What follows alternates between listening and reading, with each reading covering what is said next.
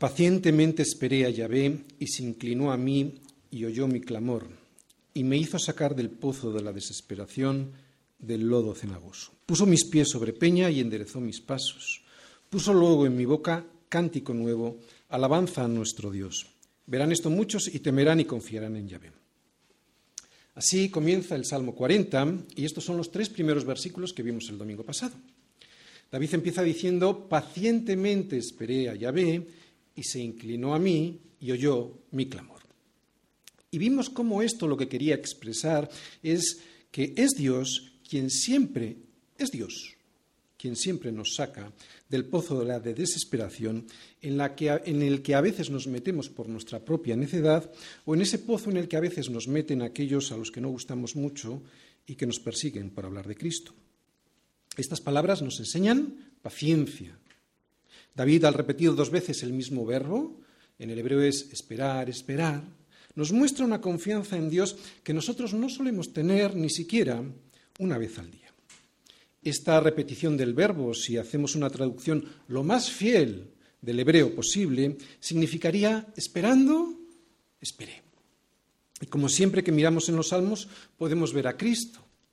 Eh, Jesucristo en este salmo como una sombra, ¿no? Como una sombra de lo que años más tarde Él nos mostraría en su vida encarnada sobre la tierra. Jesús, descendiendo por nosotros al pozo cenagoso, a ese sepulcro de la muerte lleno del lodo cenagoso que representan nuestros pecados y hundiéndose con ellos y en ellos sin merecerlo. Nos enseñaba también paciencia y la paciencia viene de la humildad. Si Jesús no hubiese sido humilde, esperando pacientemente en el Padre, todo el sufrimiento que él padeció le hubiese desanimado y eso hubiese impedido nuestra salvación. Así que aquí vemos en los tres primeros versículos que veíamos el domingo pasado, vemos a primero Jesús poniendo toda su confianza en el Padre. Segundo, esperando en Él. Tercero, siendo oído en su clamor. Y cuarto, saliendo del sepulcro victorioso. Ahora vamos a ver cómo es alguien así, cómo es alguien humilde, alguien tan humilde que es capaz de esperar de esta manera. Y lo primero que vamos a ver en el siguiente versículo es que nos dice es que alguien así, alguien tan humilde que es capaz de esperar de esta manera, es alguien bienaventurado. Versículo 4 al 17. Bienaventurado el hombre que puso en Yahvé su confianza y no mira a los soberbios ni a los que se desvían tras la mentira. Otra vez, aquí vamos a insistir mucho en la predicación de hoy. Lo vuelvo a repetir. Bienaventurado el hombre que puso en Yahvé su confianza y no mira a los soberbios ni a los que se desvían tras la mentira. Por eso, versículo 5, has aumentado, oh Yahvé, Dios mío, tus maravillas y tus pensamientos para con nosotros. No es posible contarlos ante ti. Si yo anunciare y hablare de ellos, no pueden ser enumerados. Sacrificio y ofrenda no te agrada, has abierto mis oídos, holocausto y expiación no has demandado. Entonces dije, he aquí vengo, en el rollo del libro está escrito de mí. El hacer tu voluntad, Dios mío, me ha agradado, y tu ley está en medio de mi corazón. He anunciado justicia en grande congregación, y aquí no refrené mis labios. Ya ve, tú lo sabes. No encubrí tu justicia dentro de mi corazón, he publicado tu fidelidad y tu salvación, no oculté tu misericordia y tu verdad en grande asamblea. Ya ve, no retengas de mí tus misericordias, tu misericordia y tu verdad me guarden siempre, porque me han rodeado males sin número, me han alcanzado mis maldades y no puedo levantar la vista, se han aumentado más que los cabellos de mi, cabeza y mi corazón me falla. Quieras, oh Yahvé, librarme, Yahvé, apresúrate a socorrerme. Sean avergonzados y confundidos aún a los que buscan mi vida para destruirla. Vuelvan atrás y avergüéncense los que mi mal desean. Sean asolados en pago de su afrenta los que me dicen, ¡Ea, ea! Gócense y alégrense en ti todos los que te buscan y digan siempre los que aman tu salvación, Yahvé, sea enaltecido. Aunque afligido yo y necesitado, Yahvé, pensarás en mí. Mi ayuda y mi libertador eres tú. Dios mío, no te tardes. En los tres primeros versículos que vimos el domingo anterior, David nos hablaba de confianza y además no de cualquier tipo de confianza. Nos hablaba de la confianza de aquel que es humilde y por lo tanto de la confianza de aquel que sabe y puede esperar en Dios. Y no es fácil esperar de esta manera porque Dios suele permitir que lleguemos hasta el límite. pero lo hace para que descubramos si lo que realmente tenemos nosotros en nuestra relación con Dios es confianza o interés. Para que sepamos si nos relacionamos con Dios por medio de la fe o si lo hacemos por medio de la vista. Tanto Pablo en Romanos como el autor de Hebreos nos muestran a un personaje, a Abraham, como un ejemplo de fe. Sabemos por el libro de Génesis y también por el libro de Hechos que Dios le dijo a Abraham, sal de tu tierra y de tu parentela y ven a la tierra que yo te mostraré. La obediencia a esta orden lo que evidentemente implica que es fe, ¿no? confianza.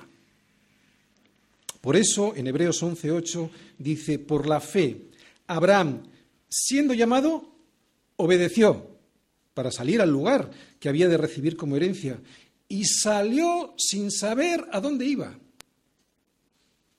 Obedeció y, salió sin saber a dónde iba. Esto es un ejemplo de confianza. Por eso es considerado un ejemplo de la fe.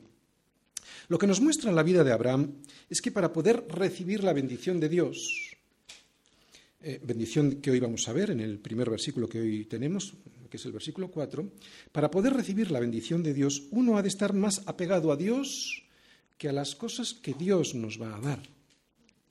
¿Y cómo podemos saber esto si es así en nosotros? ¿Cómo puedes saber tú, cómo puedo saber yo, si yo estoy más apegado a Dios que a las cosas que Dios me puede dar? Pues siendo probado. Por eso Abraham fue probado. Probado en dejar lo que tenía seguro. ¿Qué es lo que tenía seguro? Su tierra, su parentela. Sin saber a dónde iba. Y probado a entregar la bendición que le había dado el Señor, que había sido prometida esa bendición y dado a su hijo Isaac, ¿no? Para que supiera si realmente había confiado en Dios o en las cosas que Dios le prometía. Por lo tanto, y el título de la predicación de hoy es Lo que la fe produce nos aumenta sus maravillas. Salmos 40. ¿En qué consiste este aumento de sus maravillas? Luego lo vamos a ver en la segunda parte de nuestra predicación. Aunque antes diremos que muchas de las maravillas mm, de Dios están al alcance de todos los seres humanos. Toda la naturaleza, ¿verdad? El sol, la luna, las estrellas, la comida, la familia, la amistad. En definitiva, la vida. La vida bios, la vida biológica. Sabéis que en, griego, que es un idioma muy rico, la palabra vida se divide en dos, o sea, hay dos términos para hacer referencia a la vida. Zoe, que es la vida espiritual, y bios, la vida biológica. Ahora mismo estoy hablando de las bendiciones que Dios nos ha dado a través del bios, de la vida biológica, ¿verdad? Y todo lo que esa vida biológica produce en nosotros, que es una maravilla de Dios que pone al alcance de todo el mundo. Esto lo pone Dios al alcance de todo el mundo para que todo el mundo la disfrute. Sin embargo, no todos quieren reconocer a Dios como el autor de esas maravillas. Solo hay un pequeño grupo de personas que sí reconocen a Dios como el autor de todo y además ponen en Él toda su confianza. Hay personas que sí reconocen esto primero que yo he dicho, o sea, a Dios como el autor de toda la creación, pero simplemente son deístas, personas que creen en Dios. Pero hay algo más necesario para poder ser bendecido, y lo vemos en este versículo 4. Además de reconocer a Dios como el creador de todas las cosas, tú has de poner qué? Toda tu confianza en Cristo. A estos, Solo a estos, no a los que creen en Dios, sino a los que además ponen toda su confianza en Él, es a quien Dios mismo llama, ¿cómo? Bienaventurados. Aquí lo tenemos, versículo 4. Bienaventurado el hombre que puso en Yahvé su confianza y no mira a los soberbios ni a los que se desvían tras la mentira. ¿Qué es lo primero que vemos aquí? Que el bienaventurado es aquella persona que ha confiado en el Señor. El bienaventurado es alguien que sabe que es imposible confiar en la justicia propia. Es alguien que sabe que es incapaz él mismo de producir una justicia tal que le justifique delante de Dios. Un bienaventurado es aquella persona que puede decir de verdad, justificados pues por la fe, tenemos paz para con Dios por medio de nuestro Señor Jesucristo. Porque alguien así puede poner de tal manera su confianza, su fe en Dios. ¿Por qué alguien así puede poner toda su confianza en la provisión que Dios le ha dado a través de su Hijo Jesucristo? Alguien que dice lo que dice Romanos 5.1, ¿no? Justificados pues por la fe, tenemos paz para con Dios por medio de nuestro Señor Jesucristo. ¿Cómo alguien puede decir esto? porque alguien así sabe que es incapaz de producir por sí mismo una justicia propia que le sea recompensada por Dios. Y esto es una bienaventuranza. Saber esto y ponerlo por práctica en tu vida es una bienaventuranza. ¿Qué bienaventuranza es la tercera? Es alguien que es humilde, es alguien manso. El error de aquellos a los que Dios no llama bienaventurados es que confían de tal manera en sí mismos, en lo que ellos pueden hacer para salvarse, que desprecian de esta manera todo lo que Dios quiere darles, la justicia que Dios mismo envió como regalo. Por eso no son bienaventurados, porque desprecian lo más maravilloso que Dios nos ha enviado, que es su Hijo Jesucristo, la justicia que necesitamos para estar en su presencia. Pablo se lo decía a los romanos, Romanos 10.3. Porque ignorando, está hablando de los incrédulos, Romanos 10.3. Porque ignorando la justicia de Dios y procurando establecer la suya propia, no se han sujetado a la justicia de Dios. ¿Cuál es la justicia de Dios a la cual hay que sujetarse? Lo dice el siguiente versículo, versículo 4. Porque el fin de la ley es Cristo para justicia a todo aquel que cree. Así pues, es bienaventurado aquel que se, sujeta, que se sujeta a la justicia que es Cristo. Es bienaventurado aquel que acepta la sustitución que hizo Jesús por él en la cruz como pago por sus pecados, por pago, como pago por sus injusticias. Es bienaventurado aquel que abandona toda posibilidad de pensar que con sus propias justicias puede ser presentado como justo delante de Dios. O sea, que un bienaventurado es alguien que es no soberbio. Es alguien que es humilde. En palabras de Jesús, yo creo, que la mejor parábola que podremos, yo creo que es la mejor, la hemos visto en más de una ocasión, en la que podemos fijarnos para ver quién es alguien humilde de verdad, está en Lucas 18. Vamos todos a Lucas 18, versículos del 9 al 14 y leemos. ¿Habéis llegado todos? Lucas 18, la parábola del fariseo del publicano, versículo 9. Fíjate. Ya en el mismo versículo 9 vemos cuál es la esencia de la soberbia. Te lo voy a leer. A unos que confiaban en sí mismos como justos, ahí tienes la esencia de la soberbia, ¿de acuerdo? Todo aquel que confía en sí mismo como justo es alguien soberbio. ¿De acuerdo? Lo vuelvo a repetir. A unos que confiaban en sí mismos como justos y menospreciaban a los otros, esta es la consecuencia o unas de las consecuencias de la soberbia, o sea, menospreciar a otros, dijo también esta parábola. Y ahora habla Jesús. Dos hombres, dos, siempre hay dos personas, en la Biblia son dos los que vemos, ¿de acuerdo? Dos tipos de personas. Dos hombres subieron al templo a orar. Uno era fariseo y el otro publicano. El fariseo, puesto en pie, oraba consigo mismo, consigo mismo. De esta manera, Dios, te doy gracias porque no soy como los otros hombres, ladrones, injustos, adúlteros, ni aun como este publicano. Ahí está hablando de lo que es. Y ahora va a hablar de lo que hace. Ayuno dos veces a la semana, doy diezmos de todo lo que gano. Mas el publicano, estando lejos, no quería ni aun alzar los ojos al cielo, sino que se golpeaba el pecho diciendo. Se golpeaba el corazón, ¿de acuerdo? ¿Por qué? Porque esta persona había descubierto algo en su corazón. Había descubierto que su corazón le engañaba. Entonces se golpeaba el pecho diciendo, Dios se propició a mí, pecador. Os digo que éste descendió a su casa justificado antes que el otro, porque cualquiera que se enaltece será humillado y el que se humilla será enaltecido. Solo será enaltecido aquel que sea humilde. Todo lo contrario del fariseo que acabamos de ver.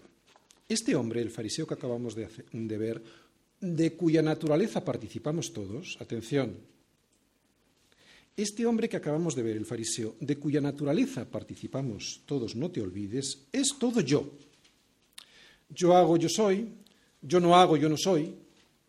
No se relaciona con Dios, lo hace consigo mismo. Por eso es bienaventurado el hombre que puso en Yahvé, como dice este versículo 4 del Salmo 40, su confianza, porque solo alguien que ha abandonado toda posibilidad de creer que su carne para algo le aprovecha?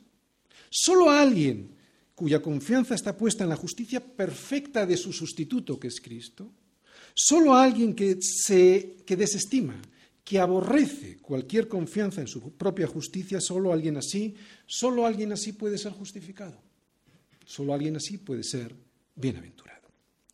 Bienaventurado el hombre que puso en Yahvé toda su confianza y no mira, y no mira, y no mira. Hay otra cosa aquí también para ser bienaventurado, y no mira a los soberbios ni a los que se desvían tras la mentira. ¿A quién no mira el bienaventurado? ¿A quién no imita ni sigue el publicano arrepentido, el pecador? ¿Quién es un publicano arrepentido? Aquel que es un pecador, todos lo somos, pero que se sabe pecador y que se arrepiente. ¿A quién no mira? Al soberbio, al fariseo. El soberbio es aquel que confía en sí mismo para establecer lo que es justo y lo que no lo es, haciendo una lista propia que va a ir cambiando conforme van cambiando sus deseos de hacer lo que le da la gana, diciéndole a los demás qué obras de esa lista son aptas para ser, para ser digno. Esto es lo que vemos en la televisión todos los días. Y cómo van cambiando las listas éticas de la sociedad conforme van cambiando las ganas que tiene el hombre de ser más pervertido. Y te dicen lo que tienes que hacer y tú lo sigues. Ese es el soberbio. También es el que confía en las obras que él puede hacer, pero también es aquel, y esto nos, nos implica mucho a nosotros, ¿eh? esto que voy a decir ahora, también es aquel que juzga a los demás porque él puede y los demás no. Que él puede y los demás no, nadie puede. Nadie puede, solo Cristo puede, solo Él nos puede sacar del hoyo de la desesperación, que es lo que vimos en los versículos del 1 al 3. Todo nos ha sido dado. La fe nos ha sido dada. El arrepentimiento nos ha sido regalado. El ministerio nos ha sido entregado y hasta las buenas obras nos las ha preparado Dios de antemano para que andemos por ellas. Nadie da fruto separado de la vid. Nadie por sí mismo puede salir del pozo cenagoso de la desesperación. El verdadero poder, y atiende, la verdadera bienaventuranza, estamos hablando de un hombre bienaventurado, ¿verdad? El verdadero poder, la verdadera bienaventuranza viene por la humildad de confiar en Dios y nunca por la soberbia de pensar de que yo puedo hacerlo porque yo lo valgo. Y mucho menos, y esto nos afecta especialmente a nosotros como cristianos, el verdadero poder, la bienaventuranza nos va a llegar por la soberbia espiritual de aquel que se cree especial por haber sido elegido por Dios, o por haber estudiado un doctorado en teología, o por haber sido ordenado fariseo. Esto es lo que acabamos de ver en Lucas 18. ¿De qué habla este versículo? Fundamentalmente habla de soberbia.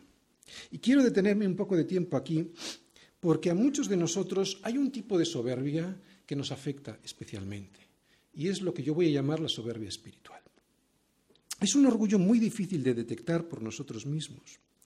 Y esto hace que nosotros muchas veces, si estamos atacados por esta enfermedad de la soberbia espiritual, seamos muy infelices, o sea, alguien no bienaventurado, que no lleguemos a ser bienaventurados como Dios quiere que seamos. Y es que este tipo de soberbia, la soberbia espiritual, la usa el diablo de una manera muy especial con los cristianos para hacer fracasar la obra que Cristo quiere hacer en nuestra vida. Mi experiencia pastoral me confirma lo siguiente que de nada vale mostrarle los errores a alguien que es un orgulloso espiritual si antes no arregla ese problema con Dios. Lo vuelvo a repetir, de nada vale intentar arreglar otros problemas que alguien pueda tener si esa persona es un orgulloso espiritual. Imposible. Y esto es porque, como le pasaba al fariseo que vimos en Lucas 18, esta persona está tan llena de conocimiento que piensa que no necesita la luz de su hermano una luz que puede proyectar sobre él y bendita luz porque le podría mostrar su error. Es alguien que le aterra ser descubierto como un pecador, cuando realmente todos lo somos. En eso consisten las bienaventuranzas. La primera es que lo vemos. La segunda es que lloramos por eso que vemos en nuestra vida, en nuestro corazón. Y la tercera es que agachamos la cabeza. Mansedumbre. Sin embargo, como digo, el humilde es aquel que sabe esperar pacientemente al Señor. Es como un niño, como un niño que recibe y que anhela ser enseñado y recibe y anhela ser enseñado porque sabe que es su hermano. Si es que se ha quitado la viga que lleva en su ojo, puede ver mejor que él esa pajita que le impide ver bien el camino. Jesús en el Sermón del Monte, y esto ya lo explicamos en su día cuando predicamos sobre el Sermón del Monte, Jesús en el Sermón del Monte no le dice, no nos dice que no le podemos quitar la pajita del ojo a mi hermano. Lo que dice es que para poder hacerlo bien, que para poder hacerlo sin dañar el ojo de mi hermano, lo primero que he de hacer es quitarme la viga que tengo en el mío. Así, sin la viga de la soberbia espiritual en mis ojos, ya puedo operar bien, ya puedo ver en perfectas condiciones para ayudar a mi hermano. Cuando he visto a alguien que ha sido curado de esta enfermedad terrible que se llama soberbia, y en nuestro caso muchas veces soberbia espiritual, el resto de los problemas que tiene esa persona desaparecen inmediatamente. Es increíble. Como si nunca hubiesen estado. Pero si alguien con esta enfermedad no es sanado, el resto de los problemas permanecen siempre. Atentos. Todos aquí podemos ser víctimas de esa enfermedad desde los que están teológicamente muy bien preparados hasta, que, hasta aquellos que han recibido el verdadero entendimiento que solo viene del cielo, ¿no? Y que precisamente por eso creen que nadie les puede decir nada. Como saben tanto, es necesario estar atentos por si alguien nos advierte de esta situación. Casi siempre suele ser alguien que tiene la delicadeza de un cirujano ocular. Y precisamente por eso, porque es tan delicado, no nos damos ni cuenta. Ese cuidado que tiene al decirnos las cosas muchas veces hace que ni nos enteremos de que se nos está advirtiendo de que tenemos un problema. Aunque eres, si eres sensible te das cuenta. ¿eh? Te das cuenta enseguida. Lo repito. Hasta el corazón que más quiere seguir al Señor, hasta ese corazón puede caer en el engaño de la soberbia, que es un engaño del diablo, que es un, un engaño dificilísimo de advertir porque afecta a la misma capacidad de discernimiento que ha de detectar. Y me explico. Es como si un gas venenoso neutralizara la capacidad que tiene mi cerebro de interpretar lo que ven mis ojos.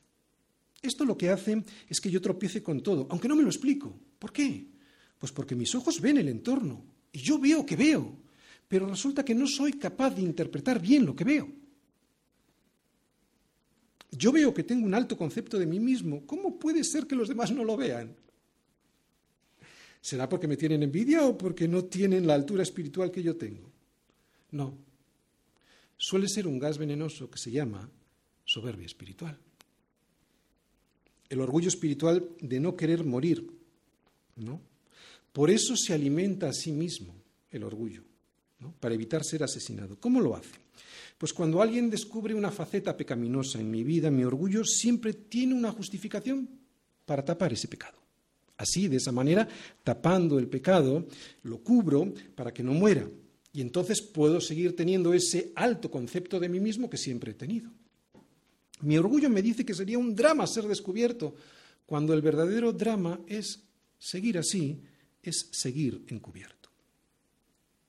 Y aunque no hay nada mejor que pedirle a Dios para que sea Él quien me ayude a descubrirlo, para que me ayude a descubrir este problema que se llama soberbia espiritual, que me hace tan infeliz, que me hace desventurado, que no me deja ser bienaventurado. Estamos hablando de la, bienaventuranza que está relacionada con la soberbia, contrapuesta. ¿no? no hay nada mejor que decirle a Dios que me lo descubra. También tengo que dejarme ayudar, porque igual Dios puede, eh, puede ayudarme a través de mi hermano. La señal más clara que produce la soberbia es la falta de humildad. Y la falta de humildad muchas veces se manifiesta a través de la falta de paciencia con los demás. Yo no soy paciente con los demás porque yo lo valgo, porque yo me lo merezco. Oye, y no me lo explico cómo los demás no llegan hasta donde yo estoy. ¿No? Es claro, cuando pienso así es cuando empiezo a murmurar. A murmurar y a criticar sin tener ninguna misericordia de aquel al que critico es cuando yo no veo cómo estoy y no veo cómo estoy y resulta que estoy igual que él o peor. Y si no es así, porque he mejorado en algo, he estado así hasta hace poco como él. A mí me ocurre esto a veces, a los pastores nos ocurre. ¿eh? Y te voy a decir cuándo se me cura la murmuración que proviene de la soberbia espiritual del pastor. Cuando veo mi casa cuando yo veo lo descuidada que tengo mi familia o cuando el Señor descubre cómo está realmente mi corazón, es cuando dejo de, fijarme tanto en los demás y me ocupo más de lo mío. Y así dejo de murmurar. Además, este descubrimiento en mi vida, escucha, porque esto es interesantísimo, me hace descansar. Y te voy a decir por qué me hace descansar. Cuando tengo este descubrimiento en mi vida, produce algo maravilloso que me hace descansar del arduo trabajo de criticar a los demás. El descubrimiento diario de mi cochino pecado lo que hace es que pueda tener misericordia de aquellos a los que critico al darme, al darme cuenta de algo obvio que yo no soy mejor que ellos. ¡Qué descanso! Ya no tengo que luchar por ser mejor. Esto es un descanso. ¿Qué descanso? Porque ni lo soy ni nunca lo voy a ser. ¿Qué descanso? Gloria a Dios. Así que este descubrimiento en mi vida produce una de las maravillas que produce la fe, y es descanso. No tengo que luchar. No siempre lo consigo, pero cuando lo logro, esto me hace tener más amor por los demás y ser menos quejicoso. Además, me hace ser verdaderamente agradecido a Dios al darme cuenta que he sido perdonado de todo aquello, de todo aquello que estoy criticando en los demás. No hay nada mejor, no hay nada más descansado que ser un siervo. De verdad. Un verdadero cristiano no es un señor sobre los demás. Un verdadero cristiano es un simple gusano. Pero algo más, que descubre que es un gusano. Porque gusanos somos todos. La clave está en que es un gusano que ha descubierto que es un gusano.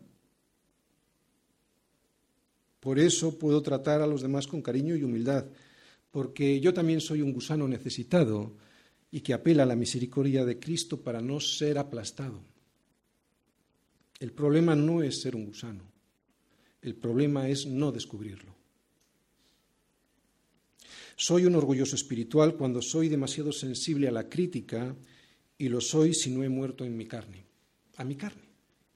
Soy un orgulloso espiritual cuando por no haber muerto a mí mismo, tengo la sensibilidad a flor de piel y salto en cuanto me intentan ayudar. Soy un orgulloso espiritual cuando nadie me puede decir nada que afecte a mi prestigio.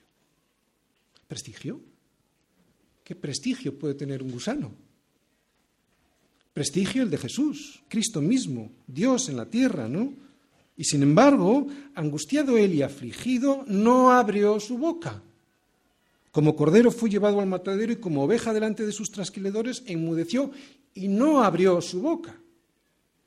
El prestigio, el orgullo, todo esto es muy peligroso para cualquier cristiano, pero sobre todo para los pastores y para los líderes en general, somos personas que tenemos gran facilidad para recibir bien el halago, pero cuando se trata de recibir una exhortación, entonces la cosa se nos complica. Por eso Santiago nos advierte que no nos hagamos maestros muchos de nosotros. ¿Por qué? Pues porque al hacerte maestro ya dejas de ser discípulo. Y al dejar de ser discípulo, pues dejas de aprender y dejas de aprender lo más importante que uno tiene que saber, que todos ofendemos mucho y muchas veces a los demás. Fíjate cómo expresa esto Santiago, vamos todos a Santiago, Santiago 3, versículos del 1 al 2. Hermanos míos, no os hagáis maestros muchos de vosotros, sabiendo que recibiremos mayor condenación. ¿Por qué? Pues la respuesta está en el siguiente versículo. Porque todos ofendemos muchas veces si alguno no ofende en palabra, este es varón perfecto, capaz también de refrenar todo. Fíjate, al dejar de ser discípulo por convertirme en solo maestro, yo puedo ser maestro, pero al mismo tiempo tengo que seguir siendo discípulo. ¿no? Aquí el problema está en que al dejar de ser discípulo porque me he convertido en solo un maestro, yo tiendo a pensar que no soy de todos esos que ofenden muchas veces. ¿no? Y que si lo hago, pues lo hago pocas veces. ¿Por qué? Porque soy maestro. Soberbia espiritual. Un cristiano es alguien bienaventurado porque es humilde. No existe nada como un cristiano orgulloso. Un cristiano es alguien bienaventurado porque puede descansar en un Señor y puede descansar en un Señor porque Él no lo es. Un cristiano es alguien bienaventurado porque es tan es alguien tan sumamente humilde como lo es un siervo con su Señor. Además, es alguien que precisamente por esa humildad sabe que necesita del hermano, de aquel que le puede sacar del error en el que se encuentra, error del que no se da ni cuenta, por eso es necesaria la iglesia. ¿Cuántos están por ahí diciendo y creyendo que son cristianos y no quieren estar en la iglesia porque les duele? Claro que les duele. ¿Qué crees que es fácil? Es que el hermano a veces te va a exhortar y eso no gusta, eso es soberbia espiritual. Claro, por eso nos ha puesto el Señor en una iglesia, claro, para que aprendas, para que te exhorten y para que ames a los demás, para que sostengas a los demás. Y es que eso cuesta. El humilde siempre está pidiendo perdón. Y ruega a Dios por ese perdón, pero el orgulloso piensa que siempre está bien, que él puede exhortar a los demás, pero ay si alguien dice algo de él. Tened misericordia conmigo, especialmente los ancianos de la Iglesia, porque yo conozco a pastores así y me asusta pensar que a mí me pase lo mismo. Y sabes lo peor de lo que acabo de decir, que yo sé que eso me pasa a mí también. Pero yo quiero ser un hombre bienaventurado, alguien que confía en el Señor y que no mira a los soberbios ni a los que se desvían tras la mentira. ¿Qué me está queriendo decir David aquí? David aquí me está diciendo que hay una relación directa entre la falta de confianza en Dios, o sea, la falta de fe, con la soberbia. Y también me está diciendo otra cosa, que la soberbia y la mentira son una misma cosa. Fíjate tú. Antes bien sea Dios veraz y todo hombre mentiroso. Por eso, cualquier cosa que el hombre diga, en cualquier terreno, ¿de acuerdo? En la ciencia, en la filosofía, en la sociología, en la psicología, en cualquier terreno, ¿no? Cualquier cosa que el hombre diga y que no concuerde con lo que Dios dice en su palabra es soberbia. ¿Sí o no? Si yo digo algo en contra de lo que dice Dios en su palabra, ¿qué es? Soberbia. ¿Y la soberbia qué es? Mentira. Antes bien sea Dios veraz y todo hombre mentiroso. Y Dios dice en su palabra que mi tendencia natural es a desviarme hacia la mentira. Esa es mi tendencia natural, por eso tengo que estar atento. Por eso, y cuando le hago caso a Dios, Él puede sacarme de ese pozo de la desesperación, del lodo cenagoso de mis mentiras, es entonces cuando Él puede poner mis pies sobre peña y enderezar mis pasos. Solo entonces, solo así, que es lo que vimos en los versículos el domingo pasado, del 1 al 3. Solo cuando no sigo a la mentira ni tampoco cuando miro a los soberbios ni a los que se desvían tras la mentira, o sea, cuando no me fijo en ellos para imitarles, y ahora voy a incidir en esto, a ver qué quiere decir esto, cuando no me fijo en ellos para imitarles, ni cuando tampoco tengo comunión con ellos, porque la comunión lo que va a hacer es terminar de contaminarme a mí también, solo cuando no sigo la mentira es cuando seré bienaventurado. ¿De acuerdo? Bienaventurado. No tener comunión con ellos no significa que no puedes hablar con ellos o que no te puedes relacionar con ellos. Claro que no. De hecho, claro que debes, porque si no, ¿cómo creerán en aquel de quien no han oído? ¿Y cómo oirán sin haber quien les predique? Pero esto no significa que te identificas con ellos. Solo es bienaventurado quien no se identifica con los soberbios, que son los que desprecian a Dios. E identificarse significa ir con Él tras la mentira que él defiende. En definitiva, y lo voy a hacer más práctico para que lo entiendas, una forma de identificarse con el soberbio es caminar con él con un yugo que es desigual.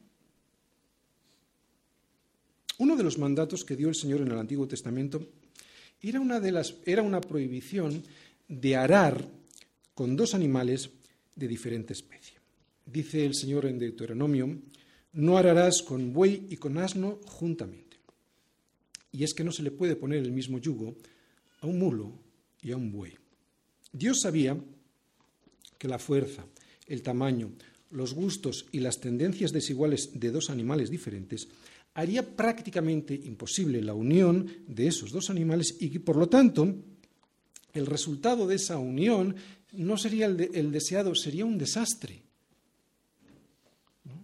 Y lo sería porque al final, y precisamente por esa fuerza, por ese tamaño, por esos gustos desiguales y por esas tendencias desiguales, uno tiraría hacia un lado y otro tiraría hacia otro lado y eso haría que uno se hiciese daño. Y además sin producir fruto. ¿Entiendes? Esto es yugo desigual. Que a la oveja le gusta el pasto y al perro su propio vómito. ¿No has tenido perro? Yo sí, lo he visto y es asqueroso. Esto es yugo desigual. Que la oveja sigue a su pastor y el cerdo prefiere revolcarse en el fango. Aunque lo hayamos lavado, ¿eh? Porque no ha habido una transformación, sigue siendo cerdo. Al principio ellos te dirán que no, que han cambiado, que están lavados. Pero les ocurrirá lo que dice Santiago, que les ha acontecido lo del verdadero proverbio.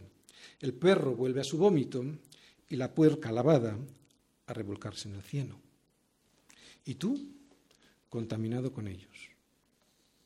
Por eso no solo es bienaventurado aquel que confía en el Señor, sino lo que sigue diciendo a él aquí, aquel que además no mira a los soberbios para seguir tras ellos, desviándose tras la mentira que este mundo ofrece. La confianza en Dios ha de ser absoluta, ¿de acuerdo? La confianza que te hace ser bienaventurado, ¿os dais cuenta todas las palabras que hay en solo este versículo? Confianza, bienaventuranza, soberbia, mentira.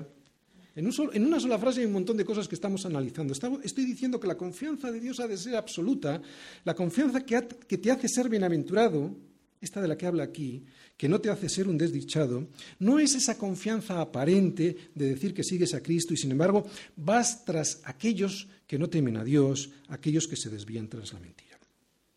Por eso la verdadera confianza en Dios excluye cualquier tipo de comunión con los incrédulos que persiguen la mentira. Y ya hemos hablado de lo que es comunión.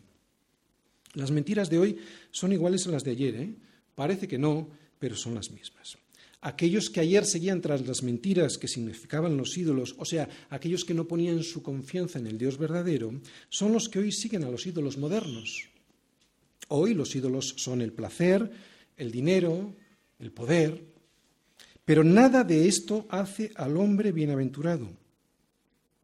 ¿De acuerdo? Y muchos de nosotros ya hemos experimentado esto. Nada de estos ídolos hacen al hombre bienaventurado. Muchos hombres de hoy en día te dicen que no creen en Dios, pero sí que creen, claro que creen, claro, más que tú y que yo. Creen en Dios, en su Dios, que es el mismo. Y también tienen sus ídolos a los cuales sirven. Son ídolos en los que la gente confía porque ellos piensan que esos ídolos les van a proporcionar la bienaventuranza. Pero siguen siendo ídolos tan vacíos, tan mentirosos y tan falsos como los antiguos. Esos ídolos en los que el hombre moderno ha fijado sus ojos no pueden responder al clamor de salir del hoyo de la desesperación, sino que son precisamente esos ídolos los que les hunden más y más en ese hoyo de la desesperación, en ese hoyo del lodo cenagoso del pecado.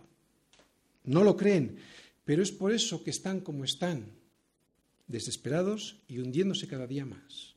No podemos ir tras ellos porque terminaremos hundidos en ese pozo. Solo, volvemos a leer, solo el hombre que pone en Yahvé su confianza y no mira a los soberbios ni a los que se desvían tras la mentira, es aquel del cual Dios dice de él que es bienaventurado. Y lo, y lo es porque, versículo 5, has aumentado, oh Yahvé, Dios mío, tus maravillas, y tus pensamientos para con nosotros no es posible contarlos ante ti. Si yo anunciaré y hablaré de ellos, no pueden ser enumerados.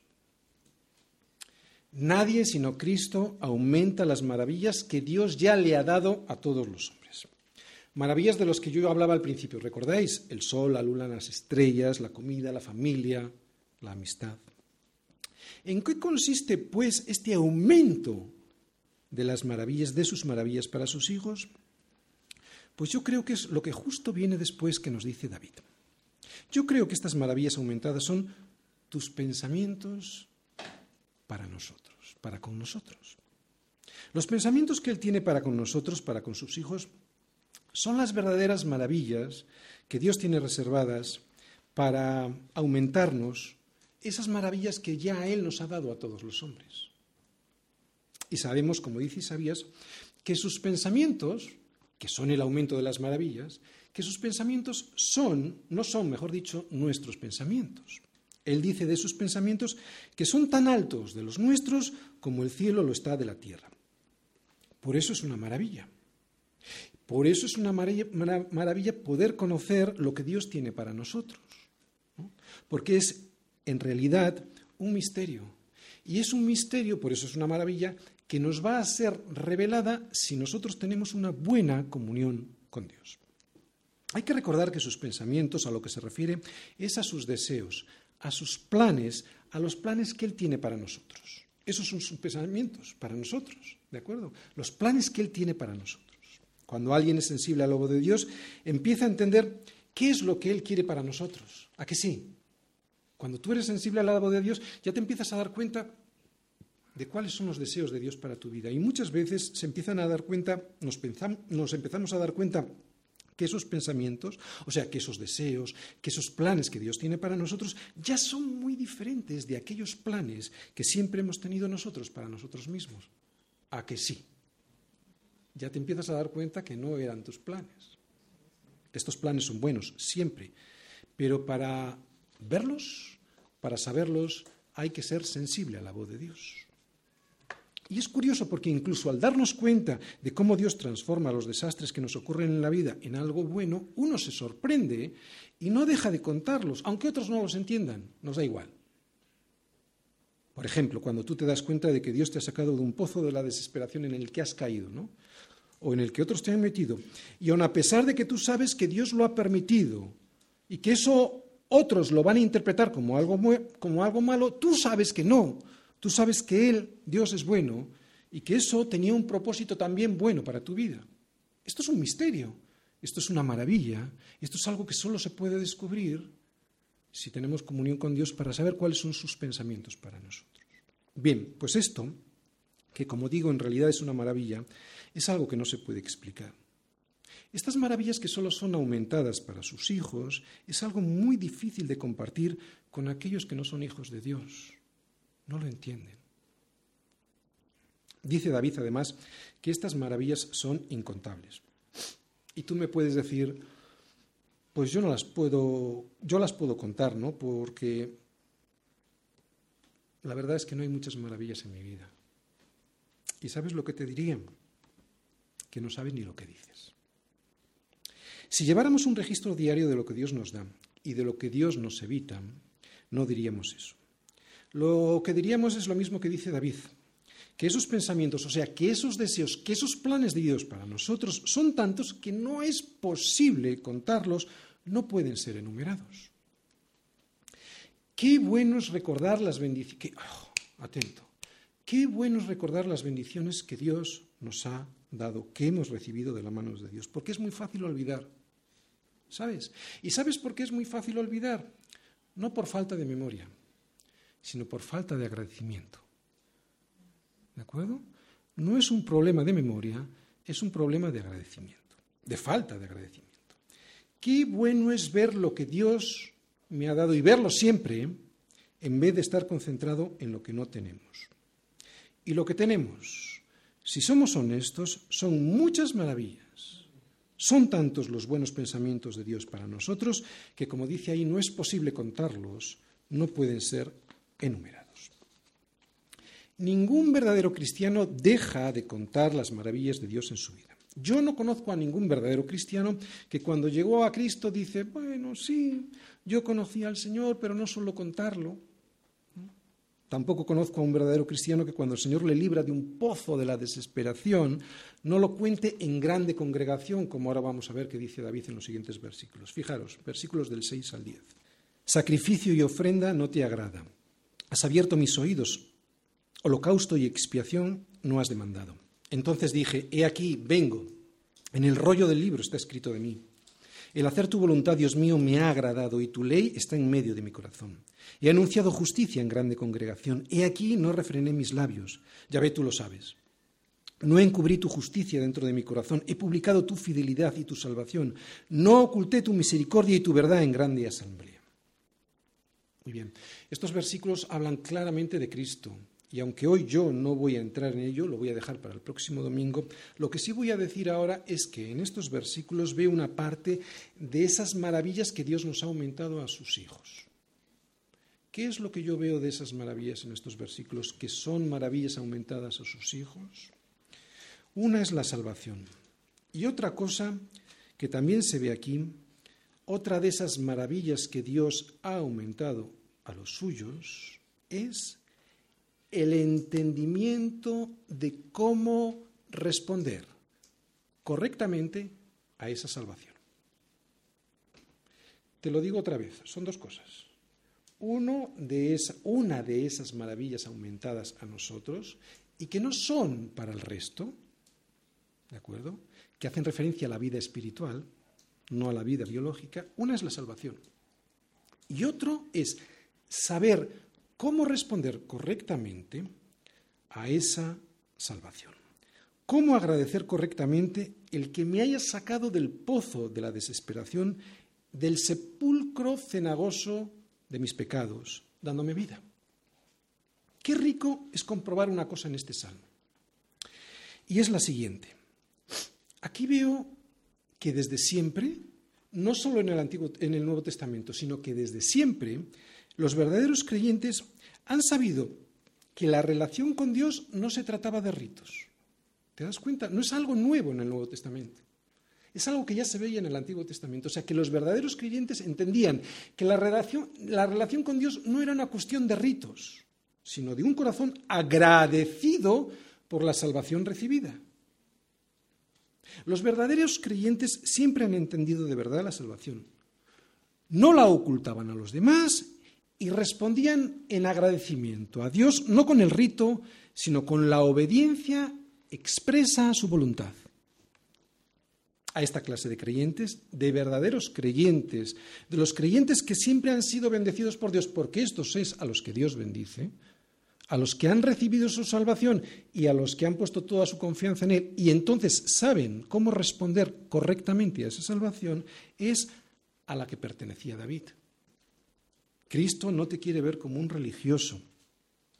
Los fariseos de ayer y los de hoy, los de siempre, son gente que se esconde bajo el rito y la, religiosidad. ¿no? ¿Por qué lo hacen? ¿Lo has pensado alguna vez? Lo hacen para camuflar su desobediencia a Dios. Desobedecen y con el rito crea una capa de apariencia de piedad. Es gente que usa el rito para dar una apariencia externa de piedad en donde solo hay desobediencia.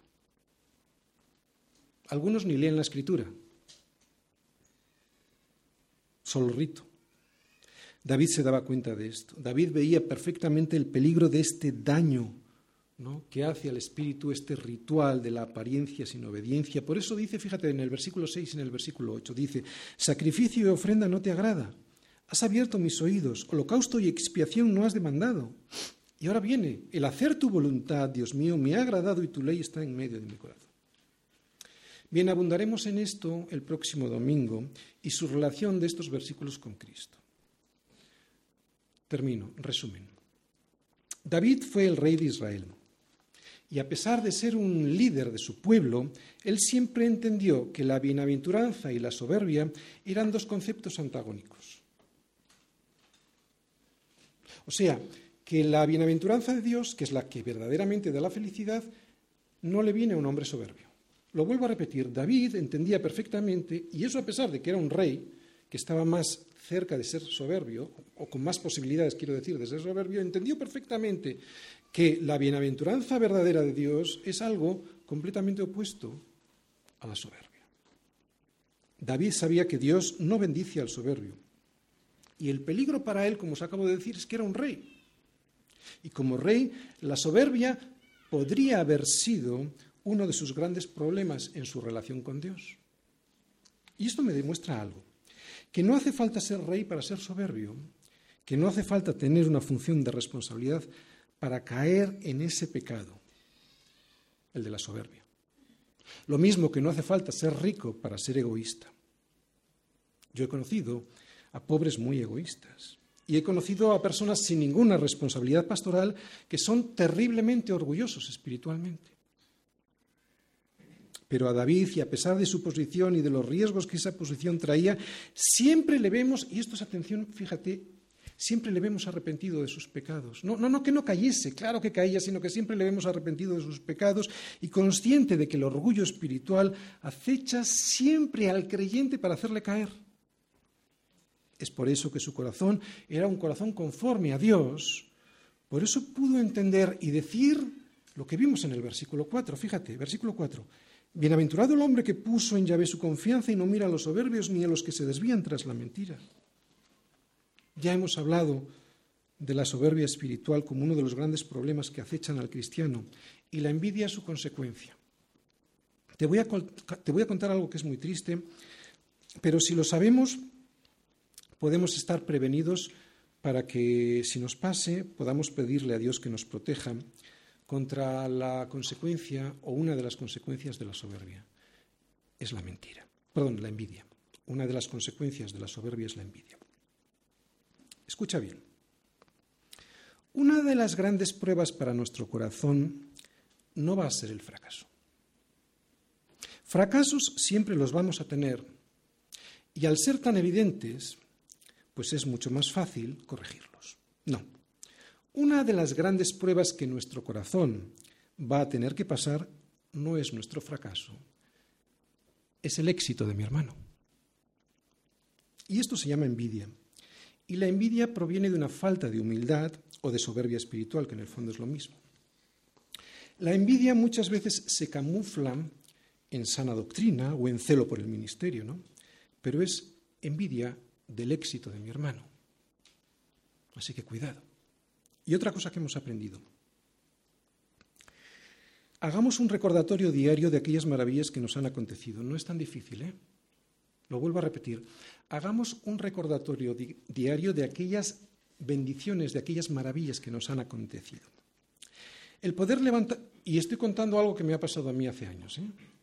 el poderme levantar todas las mañanas con mis dos piernas, el poder respirar sin ayuda artificial, el poder desayunar sin tener que estar enchufado a una, sonda. El poder estar despierto y no sedado y así poderle dar un beso a mi hijo, a mi esposa o a mi hermano sintiendo su amor. Eso, eso no es tan difícil de recordar. Solo hay que ser humilde y agradecido. Más aún, saber que Dios nos ha dado la vida, la vida de verdad, aquí y en la eternidad. Saber y entender que todos esos pensamientos que Dios tiene para mí son buenos. Saber y entender que son tantos esos pensamientos que no es posible contarlos, que no pueden ser enumerados, esto no es tan difícil de recordar. Solo hay que ser humilde y agradecido. Yo estoy seguro que si lo hacemos así todos los días, podremos llegar a decir lo que dice David en el versículo 5. Has aumentado, ya ve Dios mío, tus maravillas y tus pensamientos para con nosotros. No es posible contarlos ante ti. Si yo anunciaré y hablaré de ellos, no pueden ser enumerados.